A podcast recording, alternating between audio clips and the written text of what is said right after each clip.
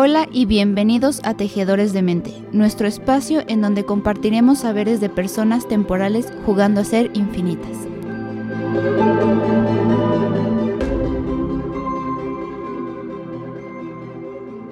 Hola tejedores y bienvenidos a un nuevo episodio. El día de hoy nos acompaña una gran especialista en el área de la psicología infantil, quien en su formación académica ha tenido gran variedad de cursos y talleres especializados en terapia de juego, técnicas narrativas para cuentos infantiles y quien se ha desenvuelto laboralmente en espacios lúdicos y recreativos, así como en la Organización Ciudadana de Educación Intermedia. Carla Quintanar. Un gusto y un placer tenerte aquí. Bienvenida. El gusto es mío, muchas gracias. ¿Cómo estás, Carla? Muy bien, muy emocionada, contenta y feliz de estar aquí con ustedes. Ok.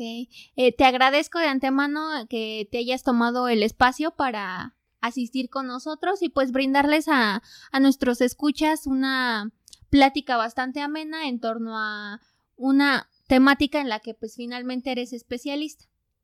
Así es. Bueno, y para comenzar vamos a iniciar con esta pregunta muy sencilla y quiero que nos hagas saber eh, este tema. ¿Qué es psicología infantil? Pues la psicología infantil, así como la psicología, se va a centrar en la conducta, pero en este caso va a ser de niños y niñas, y sobre todo para tener un bienestar emocional y salud mental. Mm, vamos con ejemplos. Eh, un niño o una niña que tiene terrores nocturnos, que no quiere ir a la escuela por temas de bullying, mm, que se hace pipí en las noches. Todo esto que engloba la conducta como tal del infante en torno a, la psicología. Me parece algo como bien interesante, pues eh, desde una cuestión como bastante personal, eh, siempre he pensado que los niños no son los que tendrían tal vez que ir a terapia todo el tiempo, sino también eh, esta oportunidad a los papás, ¿no? Muchas veces el niño solamente presenta como el síntoma de la problemática de los adultos, pero creo que en este aspecto también es importante trabajar con los niños en torno a, a los padecimientos que ellos están teniendo o a las dificultades, ¿no? Aunado al trabajo que se está haciendo con papás. Claro, tienes totalmente razón, porque muchas veces cuando llevan los papás a terapia al niño, llegan con cuestiones como, es que ya hice de todo, ya le pegué, ya lo castigué, ya hice infinidad de cosas y normalmente les decimos como, ¿y qué has hecho tú? ¿No? Porque como lo dices, el niño o la niña solamente es el síntoma y está reflejando todo lo que hay dentro de esa em, pues convivencia familiar que se está llevando a cabo.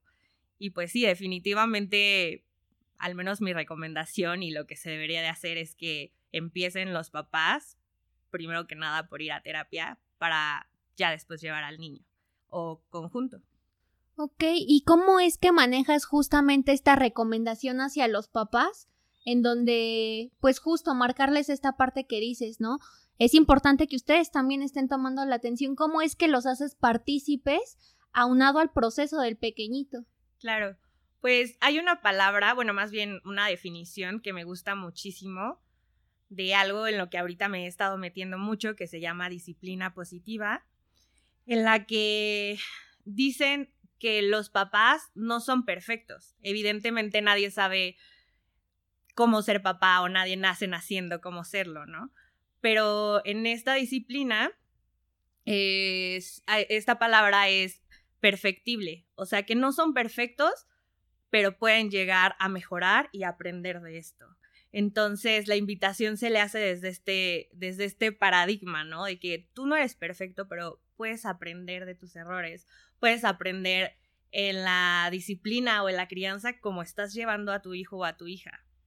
Porque, pues sí, evidentemente no va a ser de la noche a la mañana los resultados, pero si tú ya estás interesado o interesada, ya es un gran paso. O sea, el simple hecho de que lleven a su hijo a terapia quiere decir que si hay un interés por el niño, ¿no? O por la niña, porque pues cuántos niños o niñas no hay en el mundo que ni siquiera han pisado una sesión terapéutica.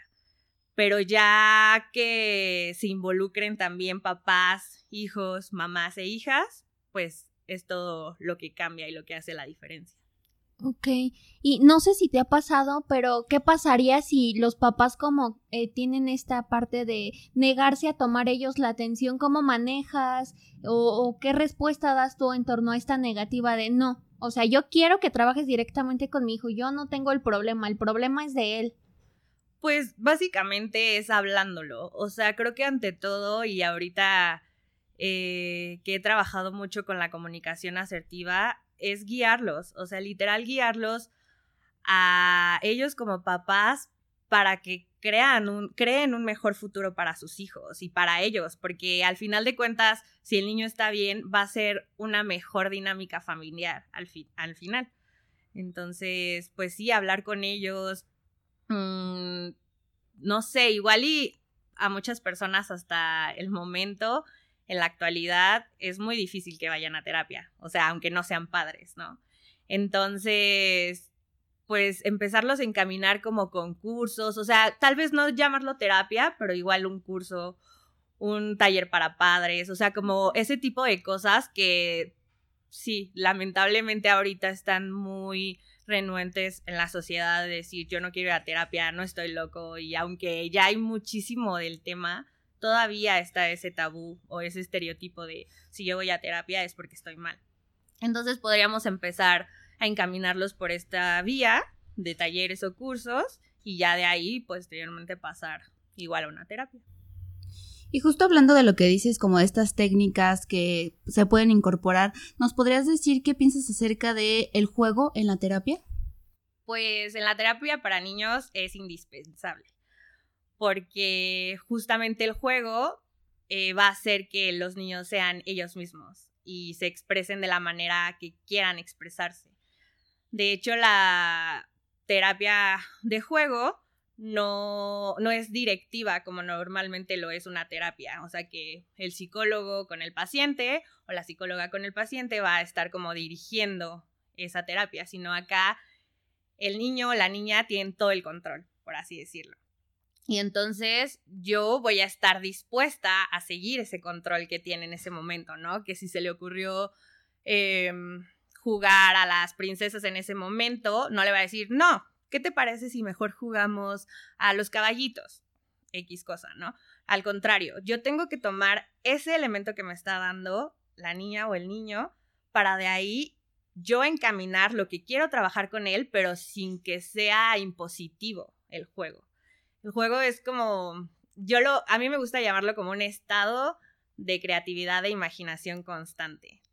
Me, me gusta muchísimo eh, porque pues te da para más, ¿no? Lamentablemente cuando empezamos a crecer, pues se nos olvida jugar. Y yo digo como, ¿por qué no seguimos jugando, no? Esta parte del adultocentrismo y decir, ¿qué onda? O sea, yo me acuerdo, por ejemplo, que las cosas que a mí me interesaban mucho cuando era niña o que le ponía como realmente mi empeño era cuando me divertía y cuando lo hacía jugando y lo hacía porque quería, ¿no? Y de pronto cuando te vuelves adulto ya es como muy serio y de hecho la palabra juego la tienen como muy catalogada en varias cosas como hacia lo negativo, ¿no? Como no estés jugando, ya, pon, pon atención, ¿no? No juegues o este, ay, tus, tú y tus jueguitos de siempre, cosas así cuando yo invitaría como a todas las personas a aventurarse a jugar un poquito más, ¿no? A volver a ser esos niños o esas niñas que éramos antes,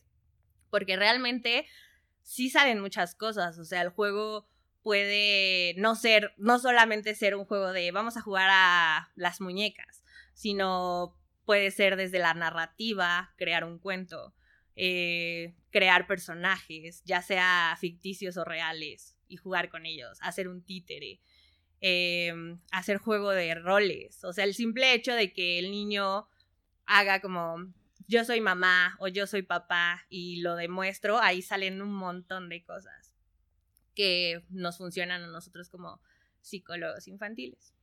Ok.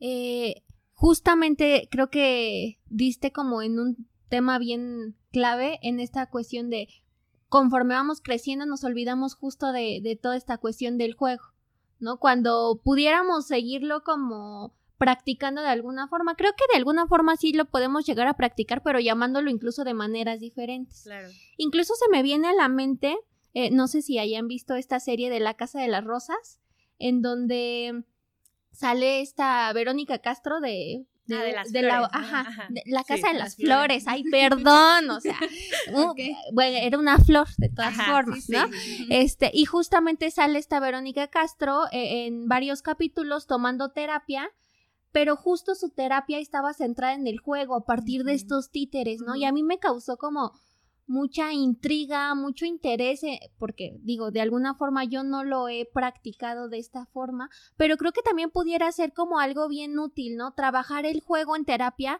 pero con los adultos, porque muchas Claro. veces eh, estamos como, ay, es que qué va a decir la otra persona, es que me va a juzgar y tengo miedo y como toda esta cuestión ¿no? que nos está marcando todas las personas normalmente. Y cuando me topo con, no con el psicólogo, sino con el títere y empiezo a hablar con el calcetín o a partir de este juego también pudiera ser como algo, pues bien asertivo a la hora de, de trabajar, ¿no? Sí, totalmente. O sea, de hecho sí existe la terapia de juego eh, para adultos. Y la verdad es que a mí me gusta muchísimo. Yo tampoco la he llevado a cabo como psicóloga, pero llegué a tomar algunas clases en las que nos daban la terapia a nosotros, nosotras, y salen cosas que ni siquiera te imaginabas que existían ahí, porque obviamente se resuelven también cosas de tu niña interior que están por ahí que no se resolvieron. Eh, y pues sí, o sea, creo y soy fiel creyente que todos y todas deberíamos de jugar. Porque haciendo eso realmente haríamos lo que nos gusta y lo que disfrutamos hacer. Entonces, llevar la terapia de juego a los adultos, a las adultas, también me fascina porque pues es, es hacer un parteaguas o romper estereotipos de no se puede hacer porque ya creciste. Y sí, como lo mencionabas tú, ¿no? De pronto ya sí seguimos jugando, pero ahora es deporte o ahora es otro tipo de cuestiones.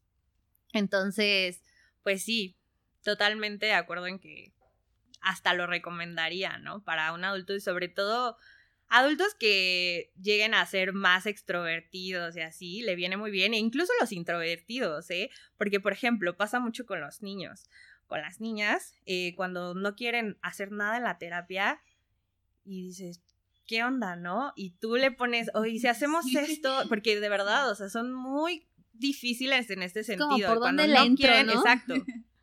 Pero siempre va a haber algo, y eso es lo rico de la terapia de juego. O sea, te decía, ¿no? Pues igual y el niño no quiere jugar el día de hoy con los títeres, pero de pronto le doy una hoja en blanco y, y quiso dibujar, ¿no? Y ahí también salen un montón de cosas. De hecho, cosas que incluso me atrevería a decir fuertes en el aspecto familiar, que tal vez no, no lo pueden verbalizar, porque eso es lo, lo padre y lo increíble de la terapia de juego. Los niños normalmente no pueden verbalizar lo que están sintiendo y de pronto ya el hecho de encaminarlos o guiarlos es muy poderoso porque les estás dando esas herramientas para, pues sí, eh, hacerlos hablar de otras maneras, no precisamente verbales. Y justo hablando de lo que dices de detectar, eh, ¿cómo podríamos eh, justo detectar estas problemáticas infantiles? Pues totalmente. A mí me gustan mucho los dibujos y ayer justo hablaba con una amiga que me decía, pero estos niños, unos niños de cuatro años, ¿no? Literal eran puros niños, ni siquiera saben dibujar, o sea, ¿qué onda, no? No saben hacer un círculo, no saben hacer nada de eso, ¿no? Y yo, pero se están expresando, o sea, el simple hecho de que ellos agarren un crayón, unas acuarelas y de pronto se pongan a rayar la hoja y que para nosotros parecería como de, ¿qué es eso? O sea, para mí no es nada. Para ellos es todo un mundo y es su mundo, ¿no? El dibujo me encanta. Igual eh, los títeres definitivamente son un, un arma muy poderosa. La narrativa, los cuentos me gustan muchísimo, o sea, porque siempre, pues, es como contar tus historias, ¿no? Lo que estamos haciendo ahorita nosotras es estar contando cosas y cuando traemos algún problema de la vida, normalmente el mundo adultocentrista, al contar sus cosas, se libera. Y obviamente deberían de hacerlo en terapia, amigos, amigas que están escuchando, pero el simple hecho de contar te libera y te deja expresar esas cosas que, que no sabes cómo sacarlas de ti, ¿no? Eh, me gusta, hay, hay terapia de juego grupal, por ejemplo, y ahí también salen más cosas porque de pronto ya no es el niño o la niña sola, sino pues ya ves la dinámica que tiene con otras personas y la social, ¿no? O sea, muchas veces ahí salen dinámicas familiares que tienen en casa que no se ven a simple vista y con otras personas pues ya se reflejan. Sí, creo que esto es como muy importante, ¿no? Porque de repente como papás vemos a los pequeñitos eh, jugando y ni siquiera les damos como la importancia, ¿no? ah, está jugando ahí, que se divierta, ¿no? Y yo estoy como en mis cosas, en mi mundo, pero creo que también es una oportunidad para yo, papá, ir como que de repente en esta cuestión de qué está pasando, tal vez en el mundo de mi hijo, de mi hija, ¿no? Y que, bueno, nos has mencionado muchas técnicas que creo que pues muchos desconocíamos de repente que, se pudiera trabajar como de esta cuestión. Yo, la, realmente yo desconocía justo esta terapia de juego grupal. Eh, es algo que no, no he tenido como el gusto de, de, vivirlo, pero creo que es una bonita experiencia. Y mi pregunta tal vez sería, eh, una vez que, que, ya están como detectadas a lo mejor las problemáticas o em, la causa por la que pudiera venir, ¿Qué tipo de cosas se pueden tratar a través de esta terapia de juego? O sea, ¿se puede como tratar todo tipo de problemáticas o hay ciertas cuestiones específicas para las que es más asertiva?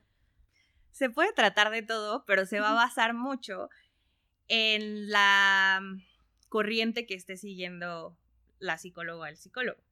Por ejemplo, o sea, nosotras como psicólogas pues sabemos que hay un mar de de corrientes, ¿no? Que a veces las personas no están muy familiarizadas con ellas, pero dentro de la terapia de juego también está el psicoanálisis, está la gestalt, está la terapia centrada en el niño, eh, y hay muchísimas más, ¿no? Hace poco estaba viendo igual si entraba un curso y venía ahí terapia de juego filial.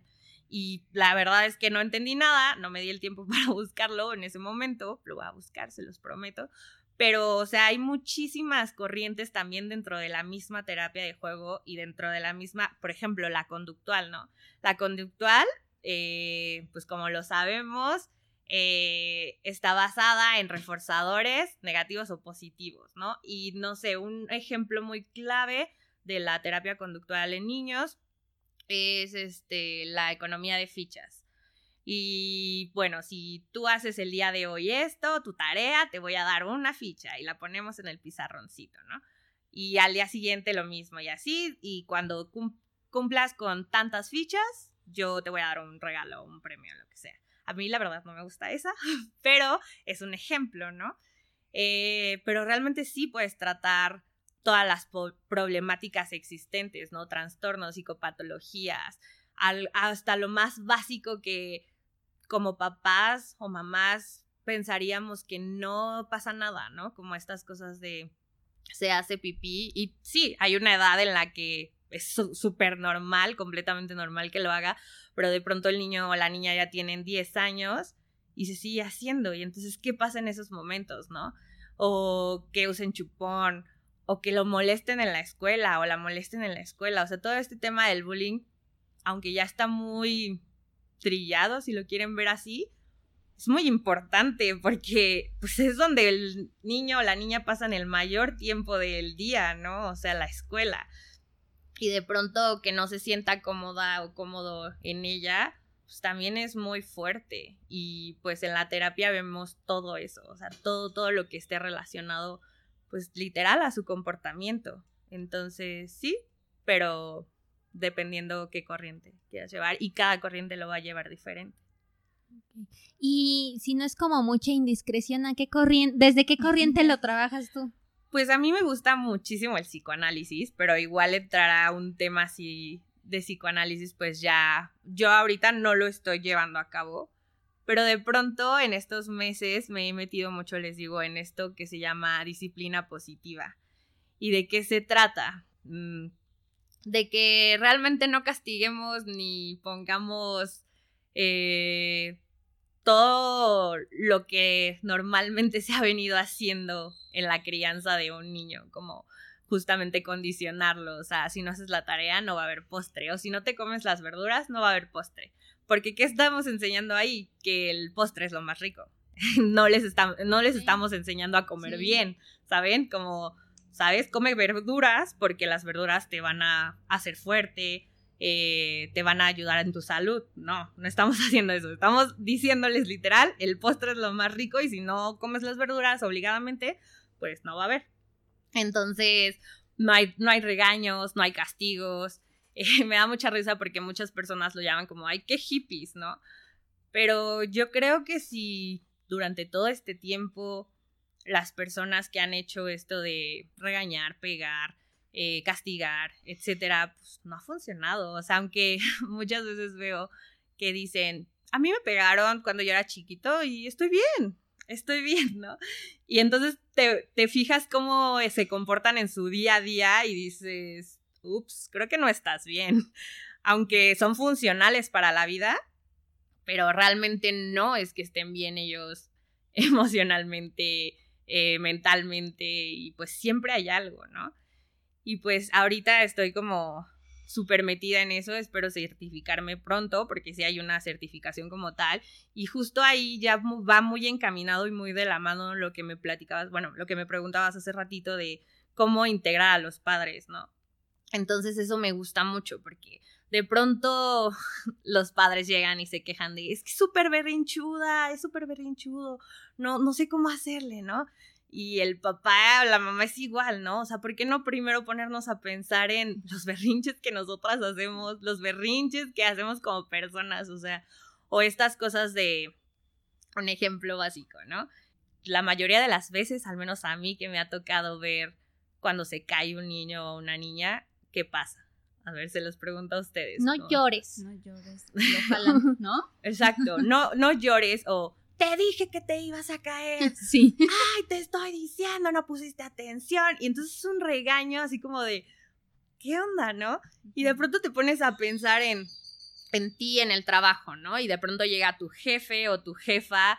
Eh, que obviamente no está preparado en la comunicación asertiva y llega y te, y te dice, hiciste este, trabajo súper mal, eh, eres fatal, ¿qué onda con tú? Ajá, todo eso, ¿no? Y entonces te pones a pensar en rayos. Yo estoy sintiéndome fatal por cómo me está hablando este sujeto o esta sujeta. ¿Y por qué yo le estoy hablando así a mi hijo o a mi hija? Y de pronto no nos ponemos a pensar en eso, ¿no? De ellos también sienten. Ellos también sienten esos regaños que nosotros damos y regaños que los confunden. O sea, se está cayendo y como me caí, me regañas, no entienden, ¿sabes? pero creo que también justo es esta cuestión en que muchas veces como papás separamos, ¿no? El niño tiene su mundo y yo tengo mi mundo y mi vida y casi casi son independientes una cosa de otra, ¿no? Un niño, ¿qué problemas va a tener?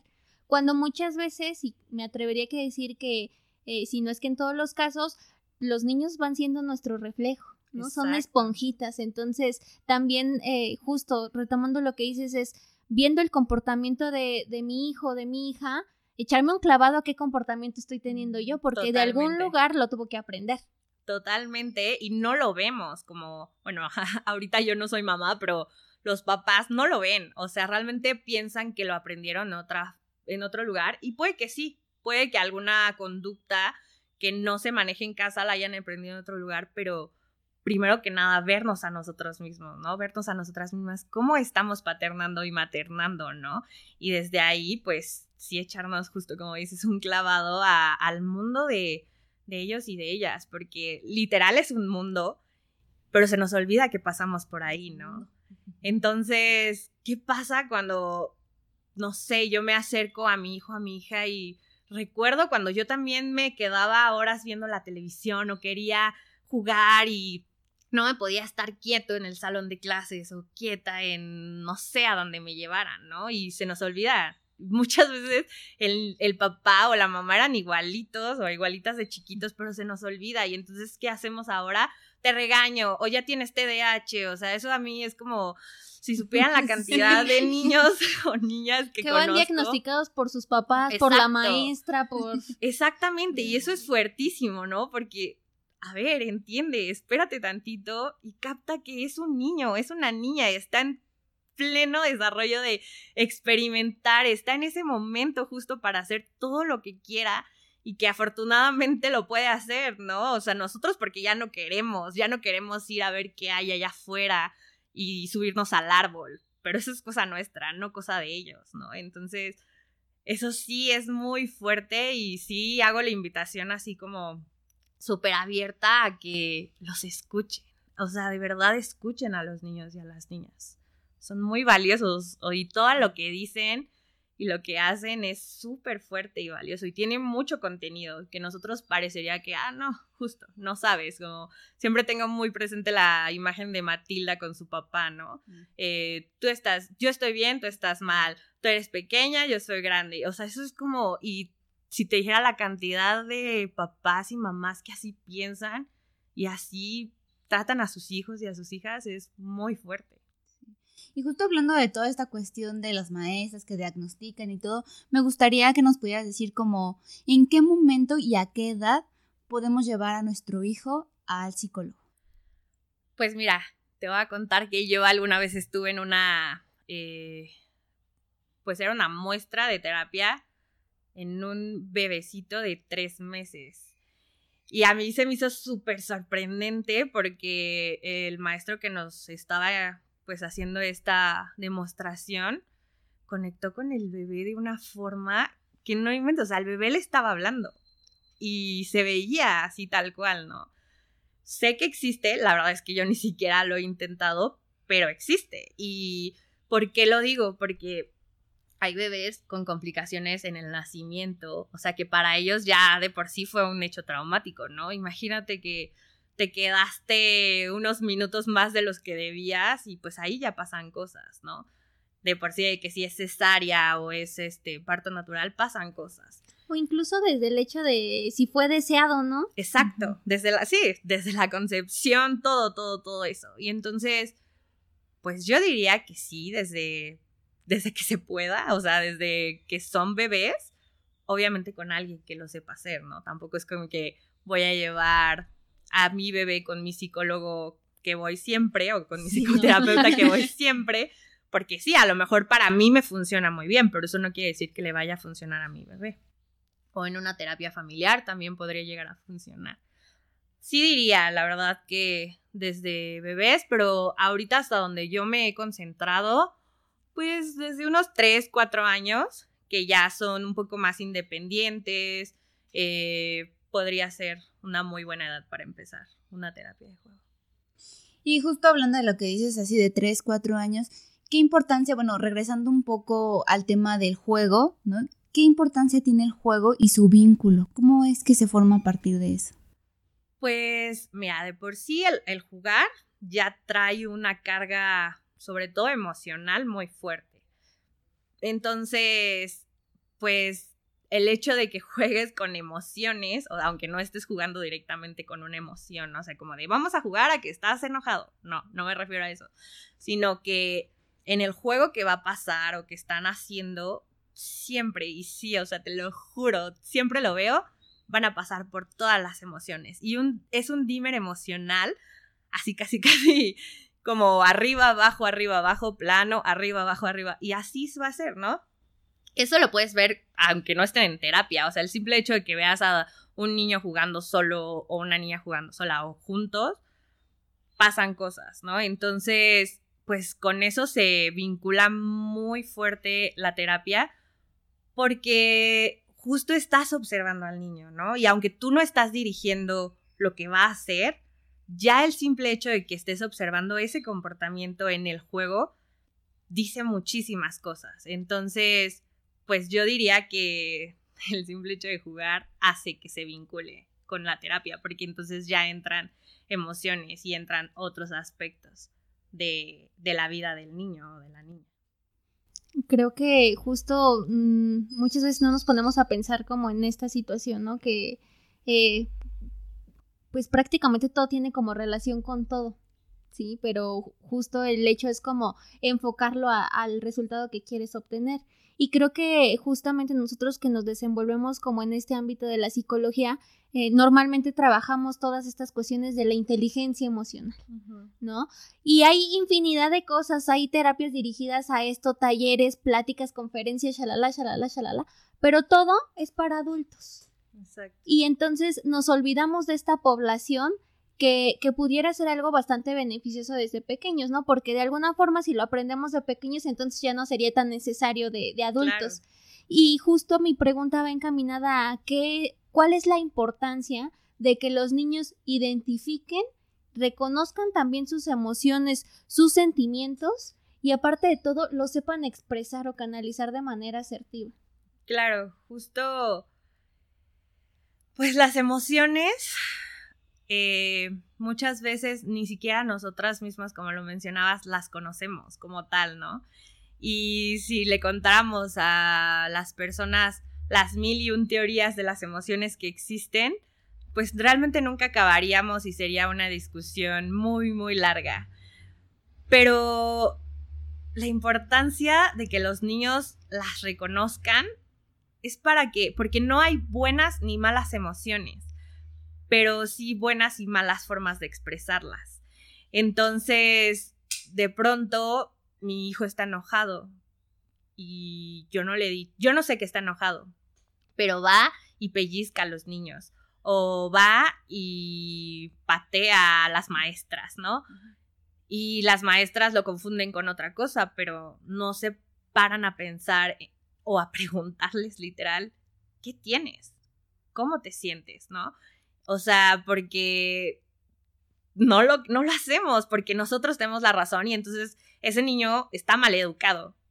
Pero tal vez no está mal educado, tal vez simplemente no sabe cómo expresar lo que está sintiendo en ese momento.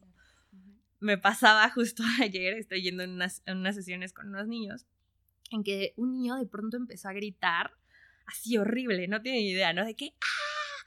¡ah! Y yo estaba en ese momento atendiendo a otros niños y de pronto volteó y así el niño súper desesperado, ¿no? Pero nadie le hacía caso al pobre niño. Y entonces me acerco y me doy cuenta claramente que no se podía poner su tenis. O sea, no lo podía hacer. Pero no, no, no decía nada. O sea, no decía, ¿me puedes ayudar a ponerme mi tenis, por favor? Simplemente empezó a gritar así enormemente y de una manera súper desesperante. Pero ¿por qué lo cuento? Porque pensé en ese momento, ¿qué hubiera pasado si hubiera estado con una persona que no tiene las herramientas que yo tengo? O que no tiene quizá la paciencia o que no está informada, ¿no? Pues igual lo hubiera regañado o le hubiera dicho, ya cállate, guarda silencio, estamos aquí, no sé. Y, ¿saben? Lo que yo hice fue como, ¿qué pasa? O sea, literal fue preguntarle ese, y ya es un cambio totalmente, ¿no? Como, y me dijo, no me puedo poner mi tenis. Le dije, ok, y entonces, ¿por qué no nos pides ayuda? Y en ese momento, Carla, ¿me puedes ayudar a ponerme mi tenis? Y dejó de gritar. Imagínense si yo le hubiera puesto, si me hubiera puesto a su nivel y decirle, ¿qué te O sea, no. Ni él ni yo hubiéramos terminado nunca de hacer nuestro berrinche. Se vuelve una lucha de poder. Exactamente. Y entonces es nada más cambiar ese chip y decir, ¿qué es lo que sientes? ¿Qué es lo que tienes en tu cuerpo, no? Porque pues sabemos, las emociones las podemos sentir en el pecho, en el estómago, o sea, sobre todo emociones como el miedo, el enojo, que no sabemos qué hacer con ella, ni nosotros como adultos a veces, ¿no? Es como alguna vez platicaba con otro colega y le decía, es que estoy muy enojada con esa amiga, pero no le quiero decir porque no sé, no tengo ganas de decirle. Y me decía, es que simplemente no sabemos lidiar con el enojo. Apenas está empezando con la tristeza, ¿no? Y como, bueno, platica conmigo y está bien, pero entonces, ¿qué, qué haces si llega una persona y te dice, ay, estoy súper enojada? Y te quedas como de, ok, le da su espacio y ya, o sea, pero realmente nosotros no nos metemos, o sea, no intervenimos en eso como personas porque no sabemos realmente lidiar con eso, ¿no? Emociones más, pues, agradables como la alegría, por ejemplo, pues sí, ¿no? Está, está bien, pero de pronto también, ¿qué pasa con la alegría desbordada, ¿no? todas las emociones desbordadas o, o muy contraídas, pues van a a pasar algo, o sea, va a haber ahí una explosión de algo. Sean, este, pues te digo, no me gusta llamarlas negativas o positivas, porque ninguna es así, pero pues sí, unas te hacen sentir mejor que otras, ¿no? Entonces, exacto, exactamente. Entonces, pues también la alegría, pues muy sacada de contexto, muy explosiva, pues también pasan cosas. La, eh, fabulosísima y más bien famosísima positividad tóxica, ¿no? Exactamente, exactamente. Y eh, bueno, no vamos lejos, ¿no? Eh, está la famosa película de Intensamente, ¿no? Apenas la vi, me estaba acordando de esa alegría. Sí, bueno, por ejemplo, eso es una herramienta como fácil para papás e hijos para enseñarles lo que es las emociones. para identificar, ¿no? Para identificarlas y que de pronto todas las emociones son necesarias, ¿no? Justo les voy a spoilear aquí que ando escribiendo un cuento donde es un niño así a, a grandes rasgos que tiene miedo, tiene muchísimo miedo, pero de pronto no quiere tener miedo porque ya se cansó de no poder hacer todas las cosas que quiere hacer y entonces inventa una máquina para sacarse el miedo. Pero de pronto, sin el miedo, se da cuenta que también le pasan cosas malas, por así decirlo, y pues necesita el miedo también para protegerte, por ejemplo, ¿no? Porque pues, si no tuviéramos miedo, entonces ahorita saltaríamos de una, un barranco y te mueres y, ya. No tendríamos, perdón, no tendríamos esta señal de alerta. Exacto. Y hay una película que se llama Los Emojis. No sé si la han escuchado. La conozco, no la he visto. Y habla, y es un me. Un me es alguien que no tiene emociones. Y va por la vida diciendo un me. Ajá. Y entonces, o sea, ni siquiera está viviendo, no está sobreviviendo. Sí, sí, claro. Exacto, exacto. Y justo para ir cerrando y concluyendo esta entrevista, nos gustaría que nos dijera qué es lo que más te gusta de ser psicóloga infantil. Sí, porque yo creo que yo tengo mucho interés en ello porque toda la entrevista he visto, bueno, ustedes eh, que nos escuchan no lo han visto, pero les quiero mencionar que toda la entrevista Carla ha estado súper emocionada y le brillan los ojos y se ríe y entonces habla con un gusto enorme de su trabajo y entonces a mí sí es algo que, que me interesaría saber mucho. Bueno, primero que nada creo que tiene mucho que ver con trabajar directamente con mi niña interna. Porque a partir de ese momento cuando lo hice consciente, el, porque siempre me han gustado los niños, o sea, trabajar con ellos, desde muy chica lo he hecho, pero cuando hice consciente este momento de, también me, me gusta eh, tener ese momento íntimo conmigo y con la Carla de cinco años que lloraba por ciertas cosas, que tenía miedo a ciertas cosas, que no quería esas cosas.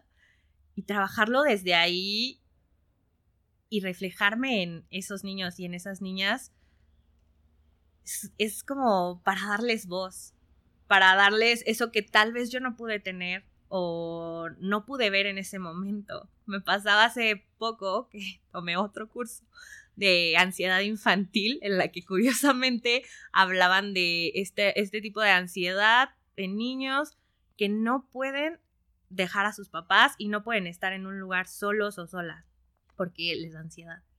Y yo me vi reflejada en eso, ¿no? Y de pronto era como, yo no quería separarme nunca de mi mamá, pero no sabía ni siquiera cómo expresarlo, ¿sabes? Y entonces es, pues sí, me estoy ayudando a mí misma, ayudando a otros niños y a otras niñas. Y eso me encanta, porque es como les decía, ¿no? Esta horizontal, horizontalidad que tengo con ellos y no ponerme en un escaloncito más alto de decir yo aquí mando simplemente por ser adulta, sino vamos a jugar y si nos queremos aventar al piso, yo me aviento contigo también. Y entonces trabajando desde este momento a mi niña, pues también puedo trabajar a mi presente, ¿no? Y es un trabajo en conjunto y un vínculo súper bello que se hace. Se los recomiendo mucho porque de pronto abrazarnos y abrazar a esa niña que llevamos dentro es muy lindo y muy rico. Y recordar todas esas cosas que nos gustaban hacer y ahora ya no las hacemos. O todo eso que quisimos hacer, ¿no? Esta frase famosísima que veo mucho como en las imágenes de autoayuda, que dice, eh, sé lo que, lo que tu niña hubiera querido que seas, o algo así. Algo como, de que lo que necesitabas, ¿no? Eh, cuando, eras, niña, ¿no? Pero es súper cierto, ¿no? Entonces, pues me encanta, me encanta poder escucharlos, escucharlas y darles ese poder de la voz. Y te digo, o sea, no, no de la voz precisamente verbal, sino la voz en un dibujo, en una historieta, en poner dos muñequitos aquí, ya representa muchísimas cosas. Y pues darles ese espacio a ellos y a ellas. Es muy, muy bello para mí. Ok, bueno, eh, ya ahora sí para terminar con esta eh, valiosísima entrevista donde estamos aprendiendo muchísimo junto con todos ustedes, eh, me gustaría que escuchar una conclusión tuya, Carla, en torno a esto que hemos estado platicando aunado a, estas recomendaciones que tú darías como al público en general en torno pues al papel de la psicología infantil y a su importancia? Pues yo les diría si son mamás o papás, tengan paciencia. Sé que a veces decir ten paciencia es muy difícil porque, como les decía hace ratito, ¿no? Ni nosotros mismos la tenemos con nuestro entorno acérquense a sus hijos, a sus hijas, y pregunten cómo se sienten, cómo, cómo les fue hoy en la escuela, y si les dice mal, ¿por qué te fue mal? Y si te dice bien, ¿por qué te fue bien? Por ejemplo, ahorita, pues en los momentos en los que estamos, también para los niños es muy fuerte no ir a la escuela, por ejemplo. Entonces, pues sí, los invitaría a, a eso, a que se involucren más con esas emociones y esos sentimientos que ellas y ellos tienen, que los hagan válidos, o sea, que se validen. Porque al validar su, su emoción, por ejemplo, cuando un niño llega y me dice, tengo miedo, y no sé, hay una araña ahí, ¿no? Lo que normalmente los papás hacen es como de, ay, no pasa nada, no, es una araña, mira, pero, ¿por qué no le explicamos? Sí, eso que tú estás sintiendo en este momento es miedo. Y aunque tal vez la araña no te va a hacer nada, si tú no quieres estar cerca por este momento, no vamos a estar cerca. Y realmente eh, adentrarnos a eso, ¿no? A, a eso que sienten, que otra vez se los repito, no porque somos adultos tenemos las respuestas correctas. Y no porque ahora somos más grandes que lo éramos el año pasado, tenemos todas las respuestas. Y no porque yo soy tu mamá o soy tu papá, voy a tener esa respuesta. Y no quiere decir que esté bien, tampoco quiere decir que esté mal. Y como les decía, no somos perfectos, pero somos perfectibles y podemos aprender para mejorar. Y si no eres papá y no eres mamá, pues te invito a que te adentres un poquito al mundo de los niños y de las niñas y y a tu niña interna. Y a tu niña interna y que, y que juegues, juega, juega como jugabas a los cinco años, juega, incluso si son videojuegos, pero juega, juega a lo que menos te imaginas, ¿no? Pero hazlo. Haz las cosas desde, este, desde esta postura de jugar de hoy voy a ir a trabajar y me voy a divertir porque voy a jugar y si pasa algo también lo voy a sentir y también es parte del juego. Y pues no dicen eso, la vida es un juego, entonces pues vamos a jugarla. Ok, bueno, pues eh, de antemano te agradecemos mucho por eh, prestarnos eh, un poquito de tu tiempo y asistir justamente a, a este pues proyecto que estamos haciendo de podcast. Creo que es algo pues un tema bastante jugoso de donde se pueden sacar muchas cosas. La invitación sigue abierta por si quieres eh, venir a, colaborar desde otra temática con nosotros. Estaríamos como encantados. Y pues sí, invitar a todos los que están ahí eh, atrásito de su celular, con las bocinas del carro, en donde nos estén escuchando, a sentir todo lo que tengan que sentir a darnos esta oportunidad de, expresar todas estas emociones que todas son necesarias aunque no queramos. Eh, nos van a ayudar para adaptarnos, para mantener este equilibrio. Y así como nosotros validemos nuestras emociones, darles también este espacio a nuestros pequeñitos para que ellos también validen y nosotros mismos no empezarlos a reprimir desde pequeñitos. Y recuerden que soy quien elijo ser. Nos vemos en la próxima y síganos en nuestras redes sociales como Colectivo Shanti. Hasta luego.